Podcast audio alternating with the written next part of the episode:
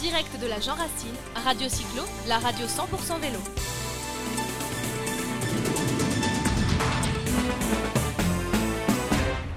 Oui, effectivement, toujours en direct de l'agent Racine et avec Max qui, revient sur le plateau avec nous. Nous, nous allons vous faire découvrir, euh, certains le connaissent évidemment, mais nous avons le plaisir d'accueillir Steven Lehiaric. Bonjour Steven. Bonjour, bonjour à vous. Qui est quelqu'un quelqu'un d'exceptionnel, qui, qui est un aventurier, un explorateur. Il vient de terminer euh, Paris-Dakar à vélo, il va, nous raconter ça. Il a plein de projets en tête. Il a aussi le, premier homme à avoir traversé euh, l'Himalaya en vélo. Il va nous en parler. Alors là, vous venez de, Steven, vous venez de terminer le, Paris-Dakar à vélo. Euh, comment ça s'est passé? On vous a suivi sur les réseaux sociaux, mais dites-nous en plus et dites-nous pourquoi à chaque fois vous partez explorer une partie du monde, une partie de la Terre, et, quel est le but final, en tout cas, de votre exploration? Bah déjà, j'ai terminé la Jean Racine, là, je suis très fier. Oui. Donc, quel était, quel était, le but? Quel était le but? Vous avez fait quel parcours? Euh, Je sais pas, il y avait plusieurs parcours, j'ai fait le gros truc. vous êtes un électron libre, vous êtes parti. 126 bornes, j'ai suivi, j'ai suivi les troupes. Hein. Mais euh, ouais, c'était presque plus dur que les dernières journées de, ce Paris-Dakar à vélo en moins de 20 jours. L'idée, c'était d'éveiller quelques consciences sur, euh, sur le dérèglement climatique, sur sur le monde qui, nous attend demain. Et, euh, ouais, je suis, hyper content de ce projet parce que j'avais dit, euh, j'avais dit 20 jours et j'ai réussi à faire 20 jours, donc euh, c'est un record. Et c'est, on va dire que c'est une première. Il y avait un mec qui était autour de 25-26 jours sur, cette, sur cette trace Paris-Dakar. Et ouais, j'ai passé 20 bah, jours sur le vélo, 285 km par jour, de jour et de nuit, parce qu'il y a des moments où j'arrive à 2h du matin. Euh, et, ouais, j'ai fait euh, de 15 degrés jusqu'à 45 degrés sur des territoires euh, entre guillemets hostiles, même si j'ai été retoqué sur un, sur un de mes posts sur mes réseaux sociaux et ça m'a fait beaucoup rire parce que ma définition de l'hostilité n'est pas forcément celle de, beaucoup de gens. Eux, ils croyaient que c'était des terrains en guerre. pour moi, quand il fait 45 degrés, c'est hostile pour un être humain et, mmh. et donc j'en ai chié pas mal, ouais.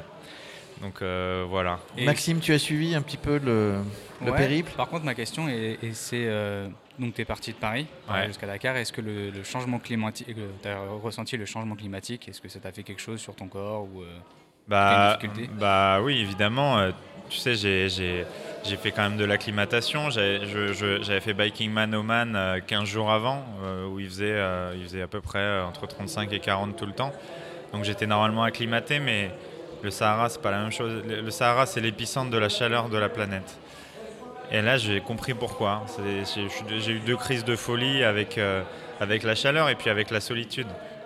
Parce que quand tu es là en Sahara, tu es vraiment seul. Tu vois, quand tu as des pancartes, euh, j'expliquais ça en conférence, il y a 48 heures, j'ai eu des. Tu vois, tu as 179 km, première station essence, tu as deux bidons d'eau d'un litre, T'as une chance sur deux, quoi. Tu te demandes si tu vas y arriver? Ouais, tu te demandes déjà si tu vas y arriver vivant. Après, euh, après tu te demandes euh, si le mec de la station d'avant qui te dit qu'il y a quand même euh, à boire à 70 km se fout vraiment de ta tronche ou pas du tout. Et en fait, il y avait vraiment de l'eau à 70 km, donc ça m'a sauvé. Puis à la fin, j'avais aucun scrupule, c'est-à-dire que je demandais à des poids lourds de s'arrêter ou me donner de l'eau, de me donner à bouffer aussi. Mais ouais, c'est pas une aventure facile, mais pour moi, exposer un homme euh, à ces températures-là, ça éveille des consciences. J'ai reçu énormément de messages, notamment de jeunes. Il y a des jeunes, il y a des écoles qui ont pris ce projet et ce, prétexte Steven Le Yarrick, Dakar Record, comme étude de cas pour parler du dérèglement climatique. C'est pas uniquement le réchauffement climatique, parce que les populations locales, tu leur dis, le réchauffement climatique, est-ce qu'il fait plus chaud que l'année dernière? Euh, Non. Par contre, la température est la même toute l'année pratiquement, et de plus en plus. Tu vois, les gens sont hyper contents à Paris. Putain, il fait 17 degrés en janvier, c'est génial, on est en t-shirt. Non, c'est pas cool, quoi, les gars. C'est pas cool parce que ça veut dire qu'il n'y a plus de saison. Ça veut dire que tu es en souffrance à peu près tout le temps quand tu fais du sport sur des territoires euh, difficiles. Mauritanie, c'était l'enfer. Hein. Je suis monté à 46 degrés. Quand tu vois ça sur ton Garmin, tu commences à réfléchir. Quoi. Toi, tu veux faire passer des vrais messages aussi au travers de tes explorations et tes aventures. Oui, je ne sais pas si c'est des vrais des alertes, messages. Des alertes Oui, moi, je ne sais pas si je suis un lanceur d'alerte, mais en tous les cas, c'est ma, ma manière de donner du sens et de mettre du sens dans ma vie. Et, euh, et le faire avec un vélo, Pour moi, il n'y a rien de plus beau parce que c'est ce qui m'a forgé, c'est ce qui m'a appris, ce qui m'a détruit parfois. J'ai fait du vélo euh, jusqu'à un certain niveau, j'étais aux portes du professionnalisme. Et ça n'avait plus aucun sens de faire de la compétition. J'ai eu ces discussions sur le stand de, la Fédération française de, cyclotourisme. Et à 5 ans, 5-6 ans, euh, être un cyclo, euh, c'était pas sexy. Hein. Aujourd'hui, c'est super cool de faire du vélo. C'est super cool. Il y en a qui disent Ah, c'est le nouveau tennis, c'est le nouveau golf, le vélo. Aujourd'hui, c'est à la mode. Et, et, le, voyage à vélo, l'itinérance à vélo, l'aventure à vélo est quelque chose qui, est, qui a moyen de se dépasser, évidemment mais un moyen d'aller plus loin, un moyen de se découvrir, découvrir le monde, découvrir la France, découvrir les autres aussi, et puis, euh, puis d'aller au bout de ses rêves. C'est un vrai projet humain. Il faut une préparation sur, euh, sur, sur, toutes les explorations. Sur 32, ans. 32 ans. non, mais ce que je veux dire, c'est qu'il faut une vraie préparation physique, mais aussi une vraie préparation mentale. C'est le mental qui fait tout, non? Ouais, on a eu ces discussions avec, euh, avec Arnaud il y a quelques mois sur, sur le mental, le physique sur un projet comme ça, je pense que c'est 70% de mental. Et très très vite en fait. Parce que quand tu arrives à, quand arrives à Séville et que tes deux, genoux ont doublé de volume, tu envoies des messages à tous les kinés que tu connais et tous les kinés que tu connais te disent arrête. Ça, ne peut qu'empirer, clairement. Ils peuvent pas me dire arrête. Et, s'ils me disent ça, je deviens complètement fou. Déjà, quand, es, quand tu fais 300 km par jour, bon, tu es, es, à la limite de l'explosion à chaque seconde. Mais, euh, mais ouais, j'étais, euh, j'étais, j'étais en souffrance. Et puis, et puis après, je décide de montrer. Tu vois, à partir de Séville, j'ai décidé de tout montrer. J'ai décidé de pleurer à l'écran. Tu vois, j'ai décidé de rire. J'ai décidé d'exploser, de dire putain, bordel, je me fais chier là. Et puis, à des moments, j'avais des moments d'extase, des moments de folie, des moments de. Tu vois, des moments de, de méditation aussi, des moments d'apaisement, des moments où tu sais pas exactement ce que tu fous là.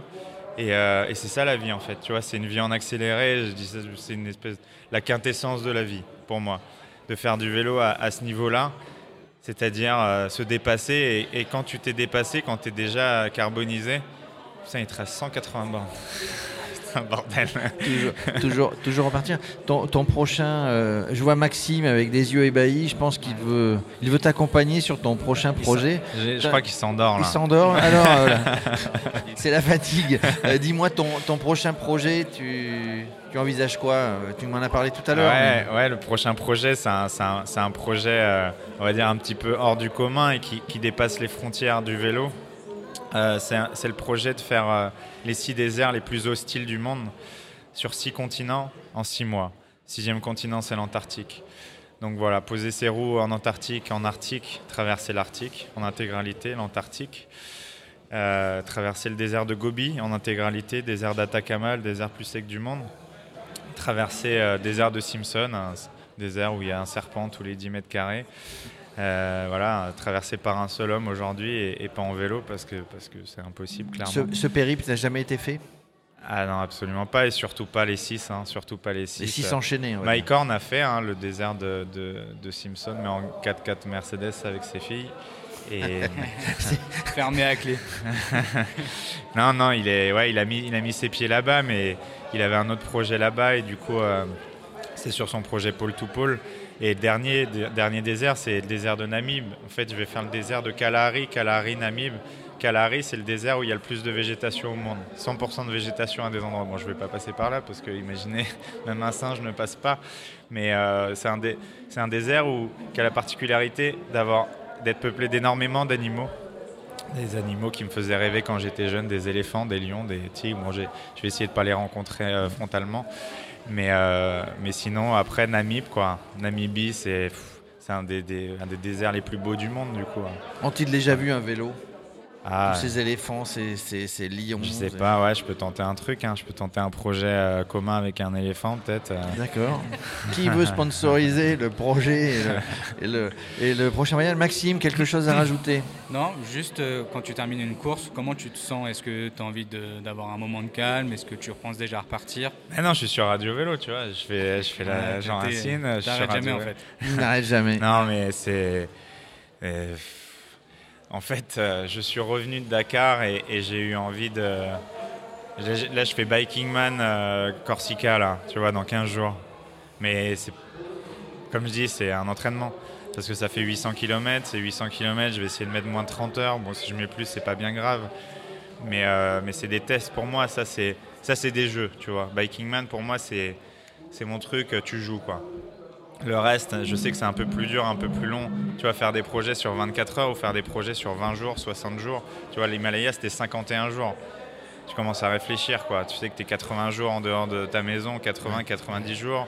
Tu es au bout du monde. L'Himalaya, tu es complètement. Euh, bah, complètement exposé à tout. Hein. et puis tu as des températures entre, euh, bah, entre moins 20, moins 25 degrés euh, jusqu'à 35 degrés à des moments dans la jungle tropicale.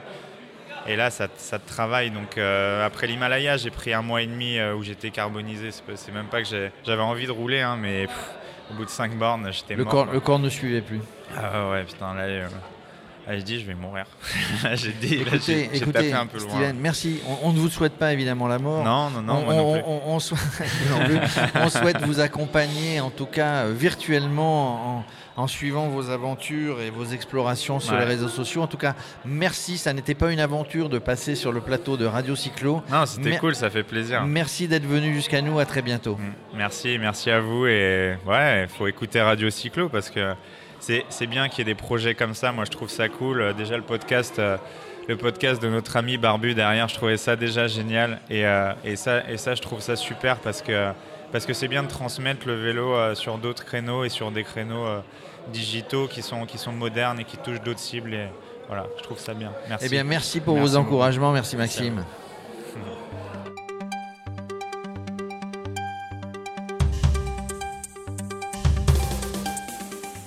direct de la Jean Racine, Radio Cyclo, la radio 100% vélo.